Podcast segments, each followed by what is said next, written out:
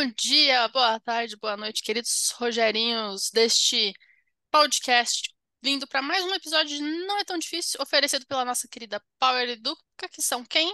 Quem? Eu, Giovana Cordeiro e Beatriz Mendes.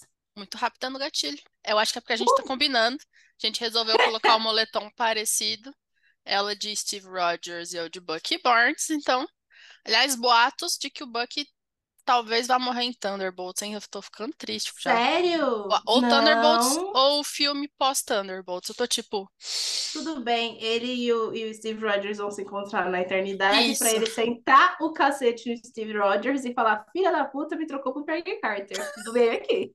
Você quando você falou sentar, não era bem porrada que eu imaginei que você ia falar depois, mas comentários mais Olha, 18. Primeiro ele vai sentar porrada.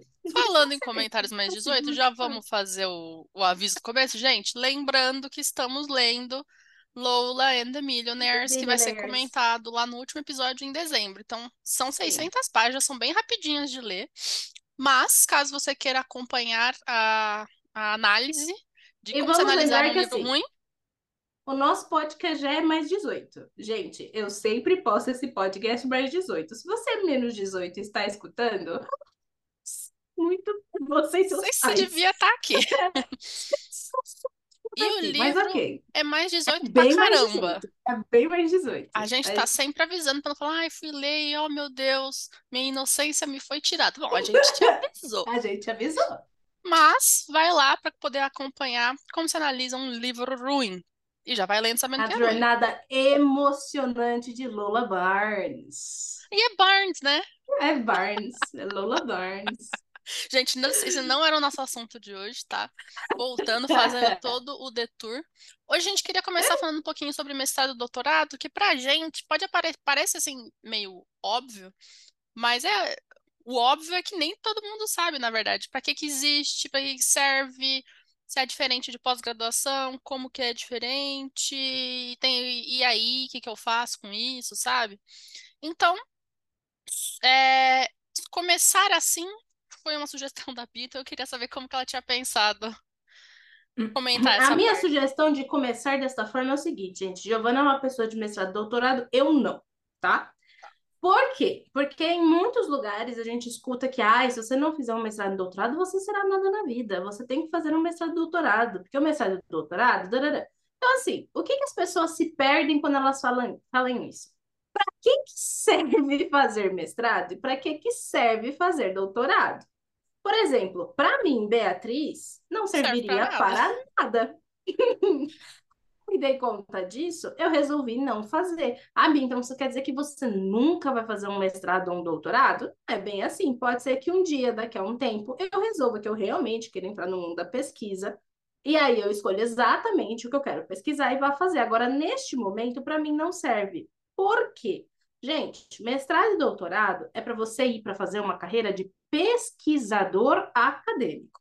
Então, se você quer fazer pesquisa, se você quer contribuir para as pesquisas científicas do, do seu país, se você tem essa gana por ser um grande profissional da ciência brasileira, realmente você tem que fazer mestrado ou doutorado. E eu não estou nem falando esse tipo de coisa com questão de sarcasmo, gente, porque é realmente para isso que serve. Serve para você se tornar um cientista, um pesquisador. E isso, gente, eu não vou nem entrar no mérito das questões de que, tipo, ah, mas o Brasil não dá verba. É, gente, a gente sabe que a verba é complicada. São outros 500, isso entra em outro aporte. O que eu estou querendo dizer aqui é para que que serve, tá? Então, por exemplo, eu trabalho numa empresa que vai me bonificar caso eu faça mestrado doutorado. Vale a pena? Vai, vale. Vai servir para você. Eu trabalho numa empresa em que eu trabalho com a parte de pesquisa, de desenvolvimento e pesquisa da empresa. Vai me ajudar? Vai. Vai te dar muito aporte de teoria. Você, como eu, abriu a sua empresa e fica na questão administrativa da empresa para poder desenvolver. Um mestrado e um doutorado vai te ajudar? Depende. No meu caso, por exemplo, como eu precisava de alguma coisa que fosse bem mais prática, bem mais aplicável, o que que eu resolvi fazer? Um bando de MBA. MBA é mestrado? Não. Vamos começar por aí. No Mas Brasil, tem Masters no MBA não é, nome. ah, mas não é. É o que a gente chama de mestrado profissional, gente. É o extrato, é o mestrado do lato senso, é esse? É lato senso ou estricto Eu senso? sempre confundo, gente. Eu, Eu não sou um exemplo de acadêmica.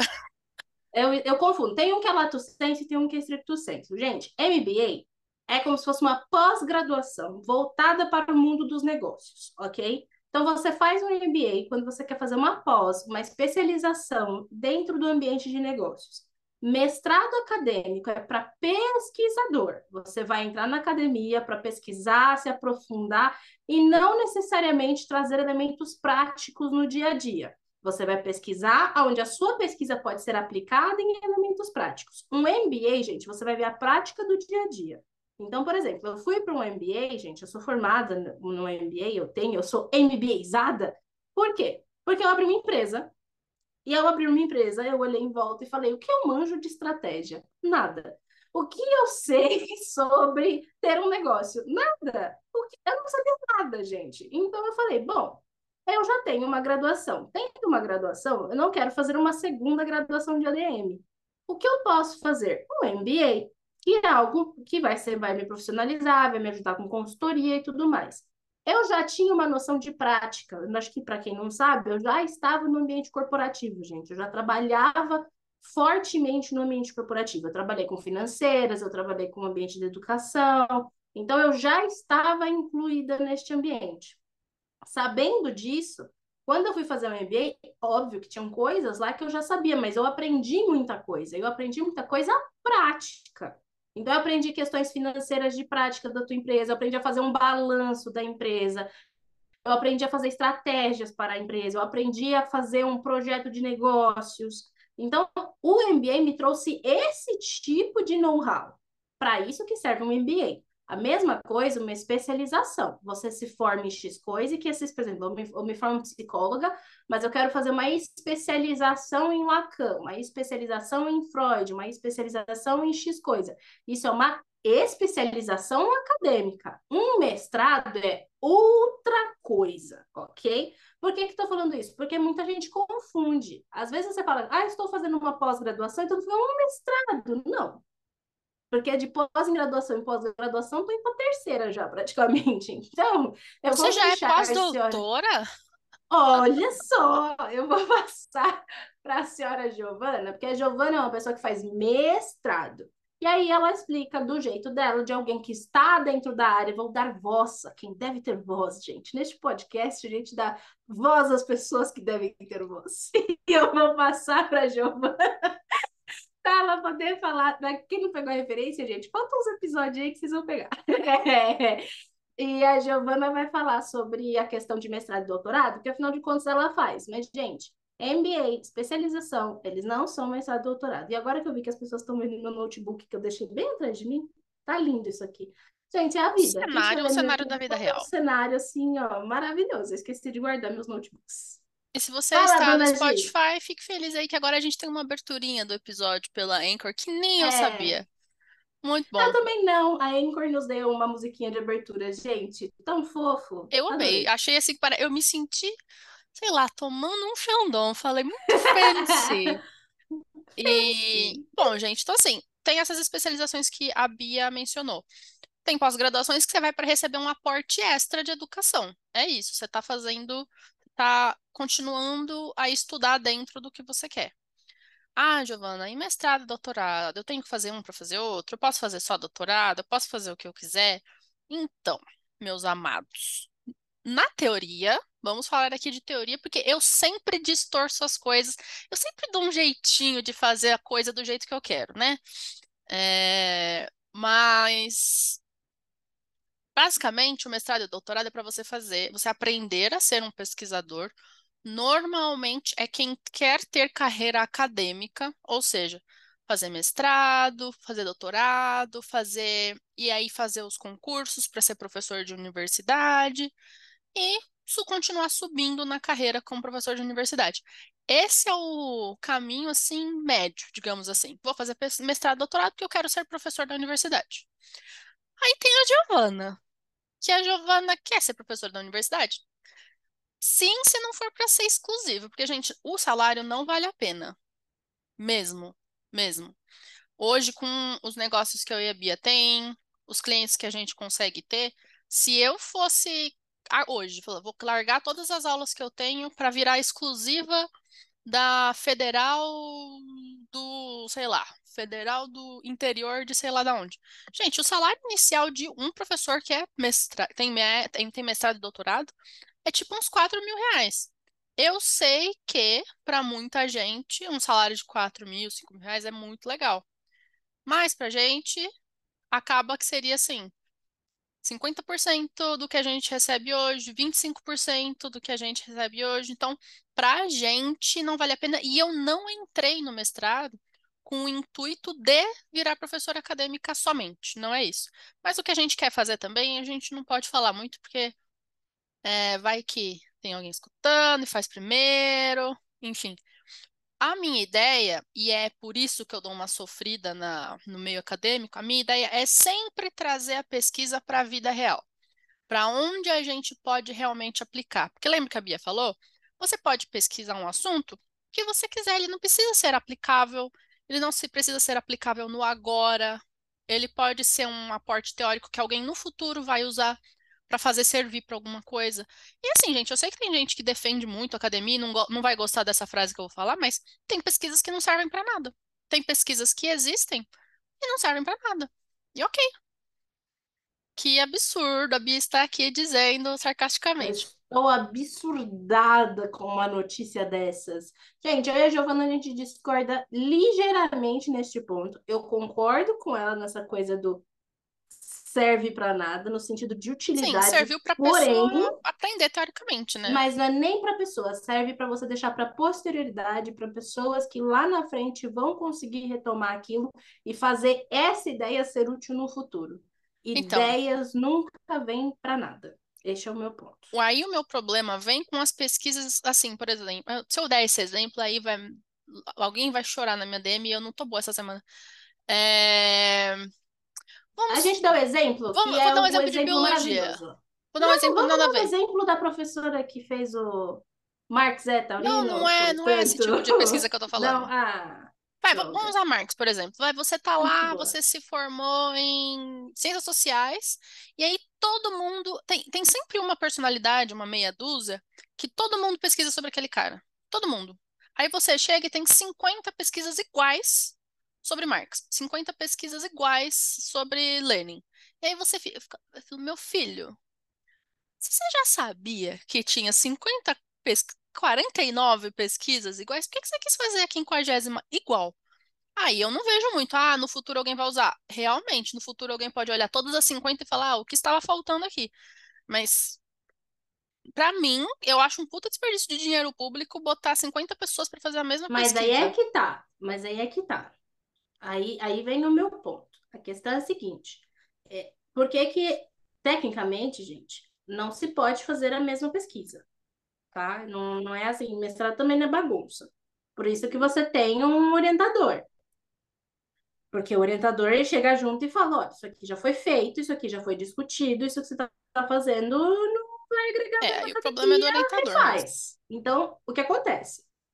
Eu acho que nenhuma ideia ela pode ser jogada fora. Claro que existem, chegam pessoas, gente, na academia que querem discutir certos assuntos que já foram discutidos, e aí cabe o orientador virar para ele e falar: olha, dessa perspectiva, sob esse prisma, já se discutiu. Porém, existe algo dentro da sua ideia que é muito boa, que é este ponto aqui. Vamos elaborar este ponto e, caso você esteja disposto, a gente vai pegar isso aqui e desenvolver. Isso é trabalho do orientador. Quantos orientadores a gente conhece que fazem esse trabalho? Ah, ah. E aí, o que acontece? O a questão é sistêmica. Sim, não é uma questão de ideias. Eu vou deixar lá para frente para quando chegar na crítica tá. academia, então. Okay. Porque ainda não resolvemos a dúvida das pessoas de que é mestrado e doutorado. Bom, gente, pensando então antes das críticas em si, Sim, tem vários tipos de pesquisa. O meu ponto de vista é sempre trazer, pesquisar alguma coisa que eu já consigo usar. Desde que eu comecei a pesquisar, eu melhorei muito as minhas aulas. Então, assim, tudo que eu faço é, está sendo útil já desde já. Tem coisas que vão ser úteis já agora e tem coisas que vão ser úteis daqui literalmente praticamente 10 anos. é, que os planos meus e da Bia tendo a ver com doutorado é mais ou menos 10 anos. É, porque as pesquisas elas costumam ficar muito concentradas só na mão da universidade. E aí eu vou falar para vocês que isso deixa a gente limitado. Que o que eu quero fazer é que a gente tenha pesquisas fora da universidade, da universidade. Mais do que isso, eu já estou dando muito spoiler. É, e aí ficou, como a Bia é mais da parte de estratégia e negócios e tal, fica comigo o, o burden de ter que fazer um doutorado, que eu juro por Deus, depois do mestrado, se eu não tivesse prometido para a Bia que eu ia fazer doutorado, eu, não, eu acho que eu não ia fazer. Porque, meu Deus, mas vamos lá, gente, mestrado. Mas a Bia Carrasca falou, vai fazer sim. Ah, eu tenho certeza que eu falar, Bia, eu vou desistir. Ela ia falar, a gente tá outro jeito. Mas não, Exatamente. eu Eu prometi. super essa, pessoa que a mulher fala, mas vai descansar, Gi. Vamos aqui Eu trabalhar aqui, ó, prometi, fazer tá um aqui. prometido. Prometi, tá estratégia. feito. Gerenciamento de risco tá aí para isso, gente. Tá aí para E- isso. Então, basicamente, gente, o mestrado é para você aprender a ser pesquisador. E aqui, e é por onde você vai ter que começar. Ah, mas tem doutorado direto. Eu vou, eu vou fazer, eu faço um- uma nota depois sobre cuidado, se for, se lhe for oferecido um doutorado direto. Cuidado. Mestrado, porque, gente, você sai da universidade, você fez a graduação e você achou lá um tema que você ama. Sei lá, em, você tá fazendo literatura. Nossa, eu adoro. Vai, a Bia que faria sobre distopias. Puta, eu vou aqui arrasar, eu vou falar de distopia do ponto de vista do jovem que faz política e blá blá blá. Vou, vou fazer e vou acontecer. Então, eu tenho umas notícias. Você não vai fazer acontecer no mestrado. Porque no mestrado você não é ninguém. E eu sei que eu já falei isso naquele episódio sobre mestrado, mas as pessoas têm um pouco uma falta de perspectiva sobre o que, que eles estão representando. E acaba tendo é, ansiedade com a banca, enfim. Porque, gente, o mestrado, o seu mestrado. Bia, desculpa, você queria falar alguma coisa? O seu mestrado, a sua pesquisa, ela entra para o currículo do seu orientador. Então, você não está fazendo o seu trabalho, você está pesquisando e você está contribuindo com o currículo do seu orientador enquanto ele te faz o, digamos assim, bem entre aspas, o favor, né? Ele faz o trabalho dele de te ensinar a pesquisar. Teoricamente, um orientador deveria te orientar. Eu sei que não é o que acontece na maioria dos casos, mas eu tenho muita sorte. Meu professor um excelente professor e um excelente pesquisador e um excelente orientador. Eu dei a sorte das sortes de todas as sortes. Mas também é difícil de conseguir ele, né, gente? Não é assim também. Mas. E aí é isso, você está representando o trabalho do orientador. Então, quando você vai para uma banca, que nem eu já fui, e começam a te cascar, eles não estão cascando você. Eles estão cascando o seu orientador. Porque eles não podem. Porque na academia de que a gente ainda vai chegar lá, mas tem muita coisa política. Não pode chegar na sua cara e falar: eu não gosto do que você pesquisa, eu acho que isso daí está errado quando são dois doutores, os doutores eles não se xingam. O que, que os doutores fazem? Xingam os, os orientandos para que aquilo é uma crítica ao trabalho do orientador, gente. É isso. Se alguém te casca na banca, não tá cascando você. Tá cascando o seu orientador, tá bom? Então você fica bem. Gente, eu fico bem na boa. Depois eu fico puta no começo, mas depois eu dou risada, eu acho engraçado. Eu falo, olha que essa professora falou. Ele não sabe nem do que tá falando. E aí você tem que ter essa noção de que você está sendo, tá aprendendo a ser pesquisador e o professor está trocando o tempo dele, te ensinando a ser pesquisador em troca do seu trabalho. Então é muito provável que ele, você não pesquise o que você quer. Que nem aconteceu no TCC da Bia. Ela queria falar sobre distopias em um certo ponto de vista, e a professora falou: não, você não vai falar desse ponto de vista, você vai falar desse aqui. Você vai pesquisar o que o seu orientador falar que você vai pesquisar. Ai, que absurdo, porque eu queria escolher. Gente, não é assim. Você não vai estragar o currículo do orientador, tomar o tempo dele e fazer o que você quer. O orientador tem que sair. você quer fazer, você chega no doutorado, meu bem. Exatamente. Então, o mestrado é simplesmente você fazer o que te mandam fazer.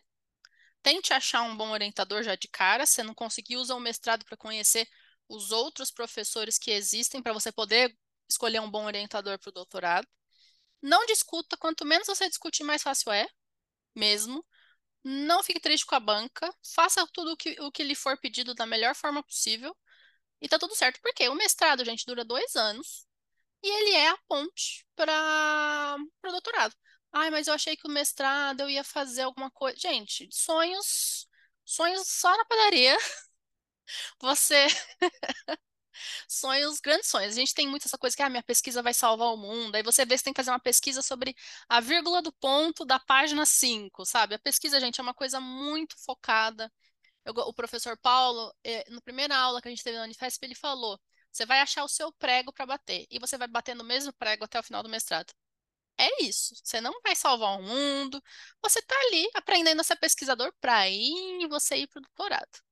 Quando chega no doutorado, claro que um você vai apanhar um pouco mais, porque você conseguiu passar pelo mestrado, seu orientador conseguiu te colocar no doutorado. É a última vez que todos os doutores do mundo vão poder te bater antes de você ser doutor e fazer parte de quem não pode ser batido.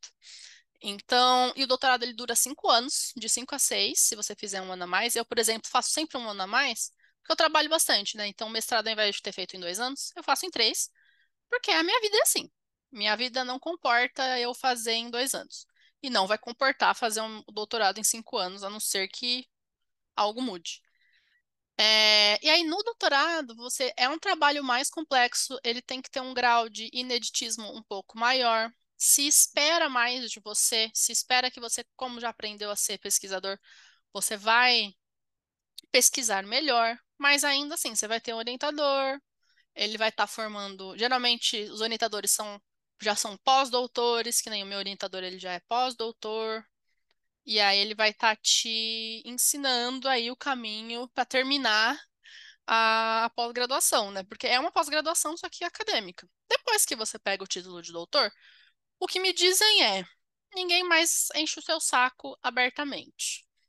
Ficam aí só nessas grandes trocas. Porque é muito político, gente. A academia é um meio que eu acho que tem o pior da política. Pegou, não pega a política e pensa que, que, que piores interações humanas dava para ter na política. É essa que tem na academia. Mas antes da gente partir para a crítica da academia, é, Sobre o doutorado direto. Gente, é possível fazer um doutorado direto? É possível. Um, eu não recomendo, porque você vai estar tá levando todos os socos possíveis, ao invés de distribuir. Você tinha que levar 500 socos durante o mestrado e o doutorado. Aí ficava, sei lá, 250 para cada período. Aí você foi direto para o doutorado, você vai levar os 500 socos que você tem para tomar no doutorado.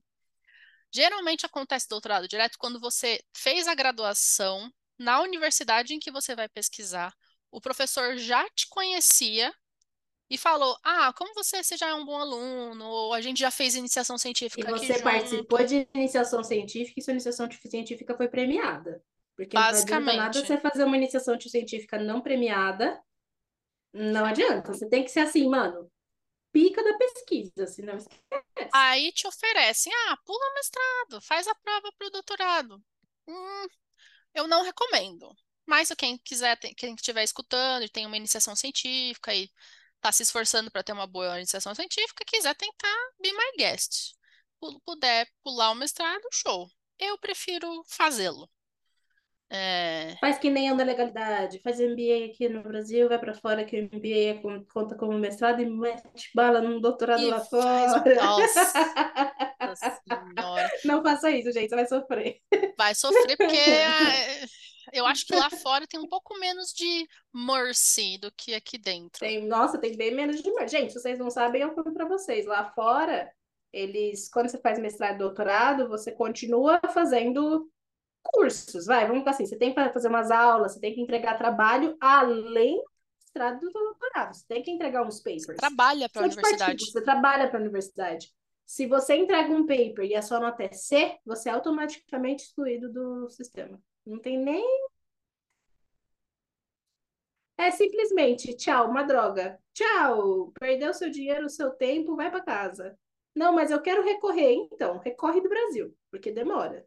Daqui você não vai. Tchau, tirou você. Então, assim, no mercy. No mercy at all.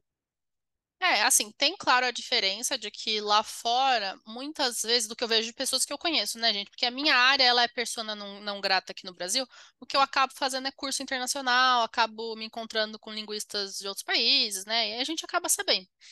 É, lá fora, muitas vezes, você já consegue trabalhar academicamente enquanto está fazendo seu doutorado. Tipo, professor orientador, ou você é. Você vira, tipo, estagiária de um professor, você vira assistente de um professor e vai, e vai trabalhando, vai corrigindo as provas, ou vai fazendo o que ele mandar, dá plantão para os alunos, sei lá, você vai trabalhando já dentro da universidade, ganhando seu dinheiro, enquanto você está lá fazendo sua especialização. Então, assim, a sua vida é a vida acadêmica. Não teria como a Giovana lá fora ter a empresa, fazer as coisas no Instagram, o podcast, e ah, depois, quando der tempo, eu vou fazer as coisas da universidade. Não. Vira a sua vida lá fora, geralmente. O que? E só se... vou contar um negócio pra vocês, a Giovana fez em bolsa, viu, gente? Antes das pessoas quererem aqui do nada falar, vamos denunciar! Ah, sim, não, eu nem, nem. Se eu tivesse. Não, pensa, gente, a bolsa para o mestrado é R$ 1.500 por R$ 1.500, eu ia ter que dedicar muitas mais horas à Unifesp. E assim, gente, R$ 1.500 é muito pouco. R$ 1.500 é tipo três alunos, dois, dependendo do, do, do aluno. Então, assim, eu ia, ter, eu ia receber muito mais cobrança da Unifesp, eu ia ter que fazer uns relatórios bizarros. Então, quando me ofereceram bolsa, se eu ia querer, eu fiz, não, acho que tem gente que precisa mais. Além disso, ainda pensei, acho que tem gente que é, precisa mais do que eu, e aí eu fico desobrigada, eu faço as coisas do meu jeito, entregando as coisas no prazo final para a Unifesp, gente, respeitando o orientador, fazendo tudo que está tudo certo. Você não tem tantas cobranças se você faz sem bolsa. E se você quiser ouvir mais detalhadamente sobre como é entrar no mestrado, o que, que acontece, já tem um episódio sobre isso. Que, inclusive, eu acho que não é tão difícil entrar no mestrado, fazer mestrado, alguma coisa assim.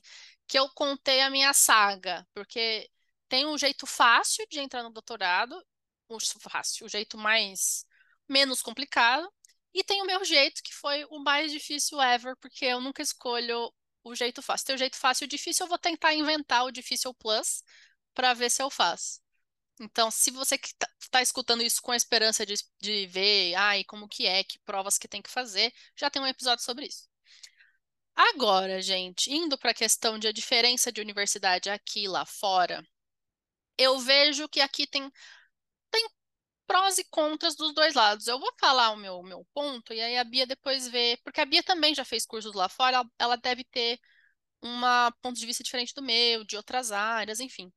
O ponto negativo que eu acho do, do Brasil é que eu acho que a nossa, eu acho não, eu tenho certeza, a nossa educação, no geral, e o que se traduz também nas universidades, ela é muito positivista. O que isso significa? Vamos tentar traduzir para assim, conteudista. É tipo, você, a gente tem essa, a gente tem que cumprir essa sequência de, de, de temas e aí você vai ler dois livros por semana para cada matéria. Quando, não sei, não me interessa. Você, se você não tem tempo, você não devia estar na universidade, que é o que a gente escuta, né, na, na universidade. E eu acho muito conteudista e, e desenvolve pouco os saberes básicos daquela área nas pessoas. Isso é uma coisa que me incomoda. Você ter que ver 300 teóricos e ninguém entende nada, você só faz o, o o... Ah, achei eu achando que seu Darth Vaderzinho era uma, era uma sujeira na tela, eu tava, tipo, limpando. É... E você tem que ver 300 teóricos e você faz... Aí você copia coisa da internet, porque tem que entregar e não dá tempo de estudar, e aí você vira à noite e você fica com depressão, porque não tem tempo para dormir, porque tem que... Eu acho que é muito conteúdo para pouco desenvolvimento. Se fosse assim, muito conteúdo e todo mundo absorve e todo mundo usa, hum, ok. O que eu vejo diferente lá fora é que muitas vezes a carga, não a carga de leitura, mas nos temas em que se foca, se foca em menos temas, mas com mais qualidade. Eu, eu sinto que você tem mais uma coisa mais básica na graduação, só que realmente te serve como base para você fazer alguma coisa depois. Aqui a gente sai muito, eu sinto que a gente sai muito sem a base, fica dependendo muito se você teve um bom professor ou não a forma que os cursos são pensados, eu não sinto que eles dão a base. Eles te socam um monte de leitura, e aí depois que você sai, você fica, tá, eu acho que agora eu sei o que eu preciso estudar para achar minha base. Gente, eu só fui entender linguística depois de me formar na graduação. É um absurdo passar cinco anos na graduação, sair sem base e achar a base fora dela. É absurdo. Não sei, Bia, você também, você também vê isso, essa questão conteudista?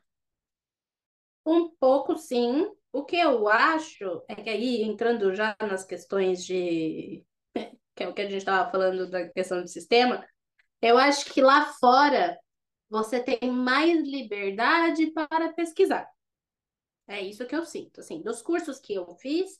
E para quem não sabe, gente, eu também dou hum, aula de acadêmico para pessoas que estão fazendo universidade fora, né?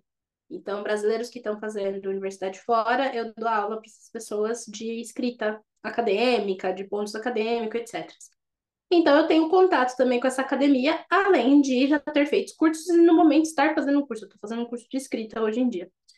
E assim, um, quando você faz o tipo de curso, esses cursos, eu acho que você tem mais liberdade na pesquisa, você tem mais liberdade para buscar teóricos e você tem mais liberdade para pesquisar as coisas que, entre aspas, lhe convém. Assim, os orientadores lá, eles são muito mais abertos às ideias de quem eles estão orientando. É o que eu sinto. Aqui no Brasil, parece que existe uma cartilha a ser seguida. Então, mesmo os orientadores, eles têm que seguir uma certa cartilha para poder ser respeitado e por isso eles te nicham mais dentro da pesquisa tá? Quando eu digo ter mais liberdade, não é que você pesquisa qualquer coisa, gente, mas é que assim, se você traz um teórico, se você senta para uma discussão com o orientador, você explica o porquê daquele teórico, seu orientador ele compreende o seu viés uh, de raciocínio, é muito difícil ele virar para você e falar não vai fazer, vetado, sabe? Eles geralmente deixam você escrever, eles vão ler esse primeiro rascunho, e caso eles achem que dentro desse primeiro rascunho tem uma ideia boa, os de lá de fora, eles deixam isso passar. Então, eu acho que a conversa é mais fluida. Essa é a minha experiência, minha experiência de Beatriz Mendes. Eu não estou falando, pode ter tido outras experiências, né? Vamos pensar que cada um tem orientadores diferentes. Mas isso é uma coisa que eu converso muito com, com muita gente. E aí tem um ponto que eu estava falando muito com a Giovana, que é assim, aqui no Brasil, o que eu enfrentei de dificuldade dentro da academia em relação ao conteúdo é que a academia ela tem uma preferência, academia de humanas, humanas, tem uma preferência para pensadores marxistas. Gente, preferência não é obrigatoriedade, vamos deixar claro, porque se fosse não tinha me formado. Então, assim, existe uma preferência por pesquisadores marxistas.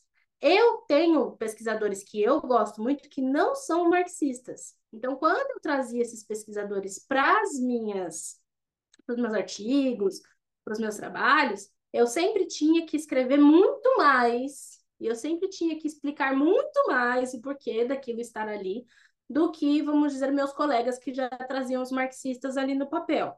Então, o que, que isso demonstra? Que existe uma preferência por esses pensadores marxistas e que eles vão tentar de todo jeito, quando você falar que você escolheu, ah, mas por que esse? O outro, fulano é tão bom e você tá, estar tá sempre gastando o teu bonito latim para poder defender o teu ponto de vista e por que, que você quer usar aquele pesquisador de direita, vamos colocar assim. Então, assim, Aqui no Brasil isso existe. O que, gente, isso não quer dizer que está sendo doutrinado, já falamos sobre isso no outro episódio, isso não quer dizer que é uma obrigatoriedade, isso não quer dizer que a universidade ela é comandada por Marx, porque eu já ouvi isso de várias pessoas, mas que existe uma preferência, isso existe. Agora, se você está disposto a fazer um trabalho, sinta-se à vontade. O que eu não sinto é que essa preferência não existe lá fora. Não existe uma preferência por marxistas ou uma preferência por pensadores de, direita. Não existe uma preferência. O que existe é lógica. Então, é uma coisa muito mais dialética, vamos colocar assim. Você pega o pesquisador, você explica, você exibe seus pontos, que você e que isso vai passar. Seja esse pensador marxista, não marxista, sei lá o que for, entendeu? Seja esse pensador, ele quem for. Então, o que, o que eu sinto é uma maior liberdade de conteúdo. Então, sim, eu concordo com a Giovana no sentido do conteudista, do positivismo. A educação acadêmica brasileira é muito positivista. Muito, muito. Muito. E não está fazendo, não tá fazendo bem para ninguém. Mas não. bom, né? E, assim, a minha sorte, assim, um, concordo com a Bia, lá fora tem muito mais livre pensamento, vai, se a gente fosse fazer assim. Existe é, mesmo essa afiliação, né, essa essa preferência político-ideológico nos cursos de humanas. Mas assim, gente, lembrando que eu falei lá no começo, que existe o jeito mais médio de fazer a coisa, existe o jeito de Giovana. Graças a Deus, eu sempre consigo me esforçar e achar as pessoas certas também, porque não adianta só se esforçar. Você tem que ter um pouco de oportunidade, um pouco de sorte também, né? De que o meu orientador, até numa conversa, não vou nem falar o nome do orientador aqui, gente, porque vai que que alguém ouve e fala, olha só o que o, Mar... Marcelo, bom, já falei, não sabe Marcelo do quê? Vocês não sabem Marcelo do quê? Olha o que o Marcelo fica falando em reunião orientando. A gente estava falando que a gente é acadêmico.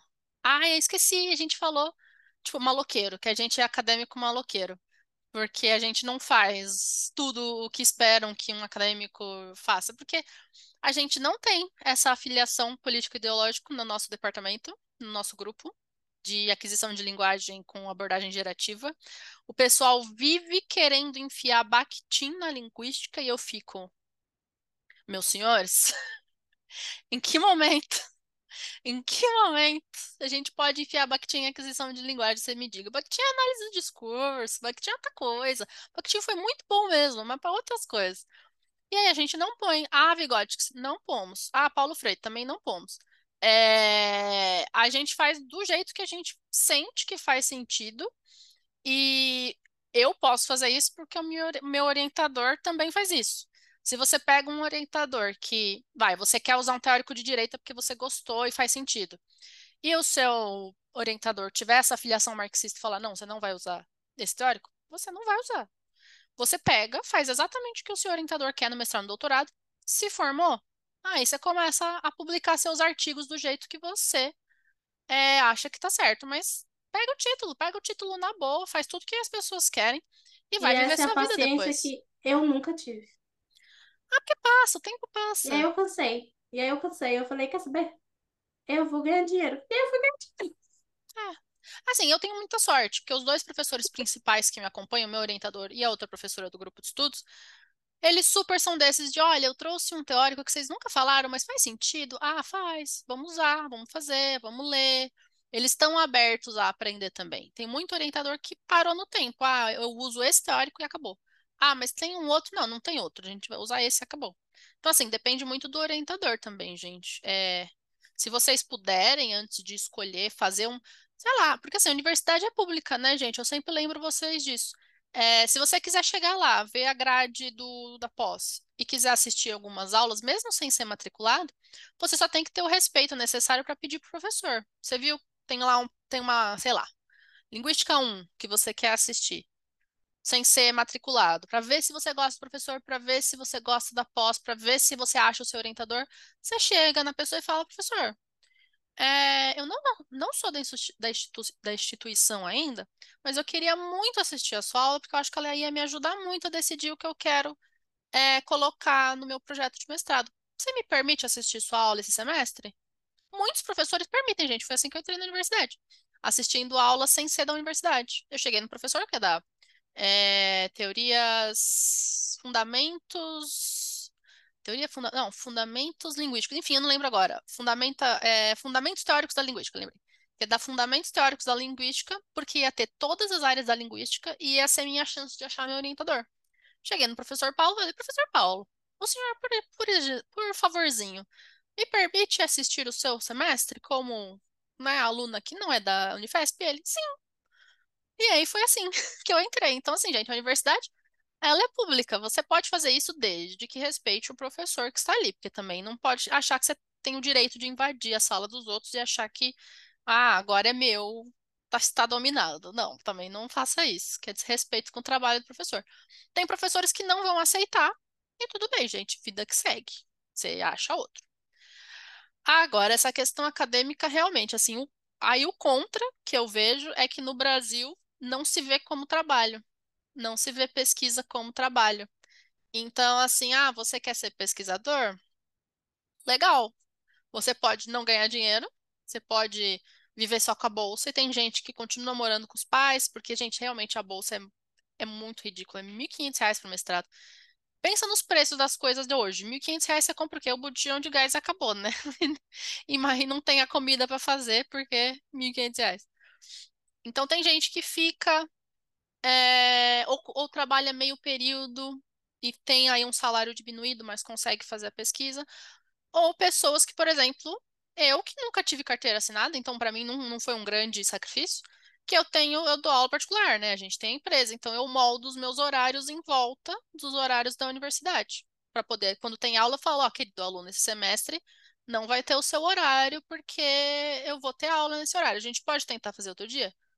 Podemos tentar, o aluno pode se desistir. E é isso. Então, assim, eu trabalho full time, eu trabalho o dia inteiro e faço a pesquisa. Então, assim, e a pesquisa, gente, eu considero parte do meu trabalho. Então, quando eu falo eu trabalho 14 horas por dia e as pessoas ficam, meu Deus, e quando você dá aula, gente, dar aula, preparar aula, estudar, fazer mestrado é tudo trabalho. Então, todas essas atividades estão contabilizadas de, dentro das 14 horas. Mas sim, eu trabalho 14 horas por dia e eu costumo trabalhar 16, mas aí lá no episódio do casamento, volta lá nele, eu falo que chegou uma hora que eu reparei quando eu estava abandonando o Léo. Gente, chegou até a minha hora de parar de trabalhar, tanto que eu trabalhava por causa do homem. Olha, olha. Ah, o horário sabe? chega para todas. Sabe? Essa hora chega para todas e todos. Absurdo isso. Não, mentira, o João merece. Não, exatamente por isso, gente. Você, não, você quer construir uma relação e quer que a pessoa nunca te veja, é melhor você ter, sei lá, um bichinho virtual, né? Não sei. Então. Eu pensei em outra coisa. Giovana foi pro politicamente correto. Um bichinho virtual. Ia falar, compra logo um vibrador. Ai, que horror, velho. Assim. Eu não tinha pensado nisso. Giovana vai pro, Você vai lá e vai ler Lola and the Millionaires, que já tá suficiente. Entendeu? Fica aí em casa olhando pro teto, goste muito da sua companhia e compra um É isso. É isso. Então, né, pra me dedicar pra porque hoje, sim, hoje eu consigo deixar o Léo de, de prioridades. Às vezes eu tô atrasada no que eu preciso entregar pro meu orientador, ele fala, ah, amor, vamos assistir a série que saiu um episódio novo? Vamos. Ah, vamos, vamos no cinema? Vamos. Então, todo dia tenho duas horas que eu posso focar no Léo. E claro, quando tem uma deadline, né, um prazo muito apertado, ele entende que eu sumo dois dias e tá tudo certo. Mas é isso, gente. Então, assim, tem esse contra. Lá fora, a pesquisa, você é considerado como parte do corpo da universidade. Então, lá fora é trabalho. Então, tem essas diferenças. Você pode, inclusive, ganhar dinheiro enquanto está fazendo seu mestrado, doutorado, PhD, e tem outras nomenclaturas lá. Eles dividem diferente do que aqui, do que aqui no Brasil. Eu achei que você ia falar alguma coisa, por isso que eu parei. Não, não estou. Eu estava aqui só prestando atenção. Mas sim, eles dividem diferente, gente. As nomenclaturas são completamente diferentes. Tem nem comparação. E isso que a gente está comprando nos Estados Unidos. Começar a comparar a Europa. Já era. Assim, Aí vai depender que... de qual país europeu. Mas posso deixar aqui o meu, o, meu, o meu protesto, porque tem uma coisa engraçada, porque quando a gente fala com os linguistas lá fora, né? Gente, em, em, no Brasil, mestrado, no mestrado você faz uma dissertação. Ou seja, você vai falar sobre algo que já existe, vai. Você não está inovando nem grandes coisas. Então, você faz uma dissertação e no doutorado, que é algo mais inovador, você escreve a sua tese, certo? Lá fora é ao contrário. No mestrado, você faz a thesis e no doutorado, você faz a dissertation. Então, às vezes, eu, eu tô... Porque, gente, é muito parecido com português. Às vezes, eu tô falando com alguém e falo, é, porque aqui na minha dissertation, eles falam, mas você não estava no mestrado ainda? Você já está na dissertation? Menina! Como o tempo passa, eu, não, não, não, aqui em português é falso, é fosfognato, desculpa, eu tô na physis, tô na physis. É muito esquisito falar Mas porque a ideia é diferente, porque Sim. lá fora, quando você vai pro, pro mestrado, é o seu original. O doutorado, você vai expandir o teu mestrado lá fora. O que aqui no Brasil não é a mesma lógica. O mestrado é o teu orientador manda, você obedece, e o doutorado você pode criar algo do zero. Sim. Então, Sim. É por isso. E aí é engraçado que lá a gente vai até, vai, vai falando ainda Estados Unidos, Inglaterra, né, blá blá blá. A graduação, muitas vezes eles vão chamar de undergrad, undergrad porque você não está graduado ainda. Então você não tem como falar que você está grad, na graduation. Você está na under. E lá o teu masters, ele vem depois da sua graduation. Ou seja, muitas vezes você já passou por seis anos de universidade para começar a fazer o mestrado. Então é um pouquinho diferente, galera. Tanto que faz sentido, né? Ser parte do trabalho, ganhar dinheiro, enfim. Uhum. Aí depois você vai para o grad course, que seria esse primeira pós, vai colocando assim. E aí, depois do grad course, você pode fazer vários grad courses, você pode ir para o masters. E tem um, um menino. Gente, eu nunca mais ouvi aquele linguista na minha vida. Eu acho que ele era tão bonito e o nome dele é tão difícil. E ele é de um país tão que eu não lembro. Eu acho que ele é da Turquia e era um país muito difícil. Ele estava num programa que era. Não sei quantos anos, mas já era tipo assim, mestrado e doutorado junto. Ele estava num programa de pós-graduação que eu achei a coisa mais incrível quando ele falou, mas também achei incrível porque ele era bonito, né, gente? Enfim, vamos. Ele me, eu tive um curso com quatro professores, é, um curso de linguística que eu fiz na University é, Institute, New York Institute. Verdade, eu posso procurar ele no, no corpo docente e ver o que, que ele tá fazendo, né? Posso achar o currículo acadêmico, ah, posso achar. Mas ele tá fazendo um negócio assim, que era tudo junto e muito avançado e muitas e ele e trabalhando, porque ele tava dando aula em curso. Fiquei, nossa, gente, lá fora é muito diferente mesmo. Esses stalkers acadêmicos. Não, para saber, não, olha, sem, sem maldades, era só para saber ah, o que é que ele tá fazendo. Sim, vou falar pro Léo. Pode falar. Já mostrei pra ele. Leonardo. Com certeza. É isso que eu tô falando, com certeza. Porque, meu, eu lembro de ficar arrasada. Você vai lembrar que eu falei isso, que eram quatro professores. Três eram bonitos. O único feio era o professor brasileiro. Ai, que saco! Que saco! Eu falei, olha, representando mal o Brasil. Mas tá bom, né? Gente, é isso. Acho que vocês já viram que a- o papo foi para outros lugares. Tem alguma coisa que a gente Sim. deixou de falar sobre esse assunto? Acho que não. Bom, é isso, gente. Então, assim, tenham em mente que a academia é um lugar muito político. Se você vai se sentir melhor ou pior durante o seu percurso, depende muito do orientador que você escolhe. Porque tem orientador que fecha com você, tem orientador que bate em você, tem orientador que te ignora, que só te vê no dia de, de defender e você se vira para fazer a sua. Você não aprende São a ser meus favoritos. Aprende sim. Sozinho. É, sozinho. E as pessoas que vêm até a gente, né? Porque eu, eu faço essa orientação extraoficial para gente que fica perdida sem orientador. Então, então depende muito, assim, a qualidade da sua pós depende muito de quem você escolhe para ser seu orientador. E aí, escolhido o orientador, fica aqui o meu conselho de sempre. Saiba que você é como se fosse uma vitrine do seu orientador. Você é um produto sendo mostrado, você tem que tentar ser um bom produto a ser mostrado. Porque se você fica Nossa, Giovana, mercantilizando a educação. Sim. Você quer que esse cara te indique, lembre de você no futuro, queira continuar com você no doutorado? Você tem que representá-lo bem. Você não está ali fazendo a sua pesquisa, você está ali fazendo a pesquisa dele. Então, Sim. é isso. Você entra com consciência, gente, eu não sofro. Ah, a gente não vai fazer, a gente vai fazer de X jeito, tá bom. A gente vai fazer, eu apago e faço do X jeito, tá tudo certo. Mandou, tudo tá fazendo. É isso, galerinha. Então, se É isso, galera. Se tiver uma coisa que você quer saber sobre mestrado e doutorado e a gente não respondeu, porque é aquilo que a gente falou, pra gente é meio óbvio, a gente pode não saber que dúvidas vocês têm. É, deixa lá na nossa caixinha, no nosso DM, ou aqui nos comentários, alguma pergunta que você tenha sobre mestrado ou doutorado, ou sobre estudos na universidade, no geral, que a gente vai tentar responder. Claro, eu já falei no começo, né? Mas vamos lembrar de novo, estamos lendo Lowland the Millionaire, se quiser acompanhar a análise, leia, que a gente vai vai ser vai ser um episódio que vai ser divulgado provavelmente dia 19 de Livro dezembro. mais 18, lembrando. É livro, devia ser mais 36, né? Não era só mais 18. É mais 18 duas vezes. É, E é isso, gente. Muito obrigada a quem escutou até aqui. Vejo vocês por aí. Tchau, Valeu, tchau. galera.